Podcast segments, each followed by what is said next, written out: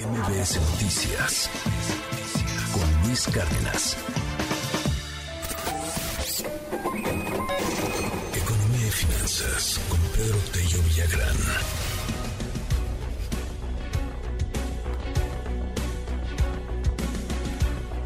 Retrocede la actividad industrial no es buena noticia definitivamente porque además es el segundo mes consecutivo.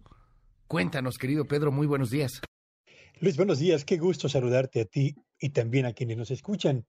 En efecto, la industria en México genera poco más del 27, perdón, casi el 30% del valor total de los productos que se elaboran en el territorio nacional, contribuye casi en el 30% a la generación de riqueza en nuestro país. Es al mismo tiempo el segundo componente más importante generador de empleos y además el sector de la economía mexicana donde el nivel de los salarios es más elevado, por encima del que se paga o de los que se pagan en el comercio, en los servicios y en la actividad agropecuaria. Es además la industria en México, Luis Auditorio, el más importante componente generador de divisas por la vía de las exportaciones.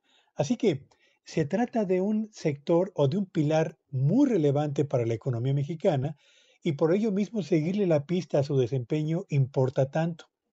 Y resulta que en el mes de septiembre, como bien lo ha señalado Luis, la producción industrial retrocedió por segundo mes consecutivo, sumándose al retroceso del mes de agosto y además consolidando un panorama en el cual en tres de los últimos cuatro meses la producción fabril en México registra retrocesos, retrocedió en los meses de junio, retrocedió en agosto y también retrocedió en septiembre.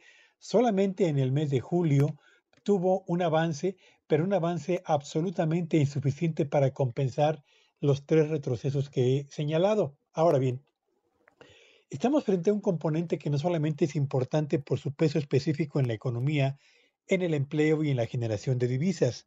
Hablamos de la industria mexicana, que es además uno de los más importantes generadores de desarrollo de tecnología y de innovación tecnológica en la actividad económica nacional. Y si este sector no está caminando como no lo está haciendo Luis Auditorio, esto significa que parte de la inversión productiva que tendría que eh, incorporarse al sector productivo nacional para renovar maquinaria, mejorar eficiencia y al mismo tiempo fortalecer competitividad, comienza también a rezagarse. Y si hacemos un balance de qué ha ocurrido con la producción fabril, no solamente en el mes de septiembre, sino en el acumulado enero a septiembre del 2022, nos encontramos con que la industria mexicana acumula un crecimiento del 3.3%. ¿Cuáles son los componentes que representan o que están generando o eh, reportando mayores problemas en el desempeño de la industria mexicana?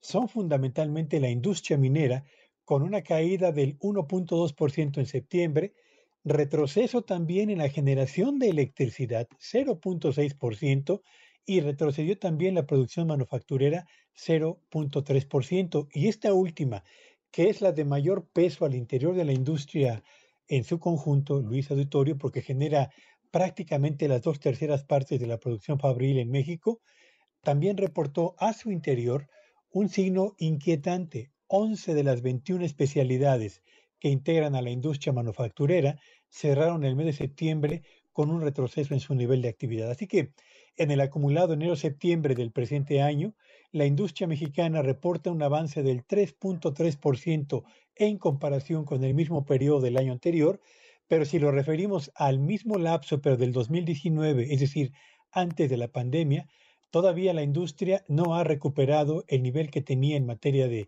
actividad productiva, fundamentalmente por el retroceso en la generación de electricidad y en la industria de la construcción, Luis. Así que la industria mexicana, con todo el peso que tiene, no está reportando signos tranquilizadores en el cierre de este 2022.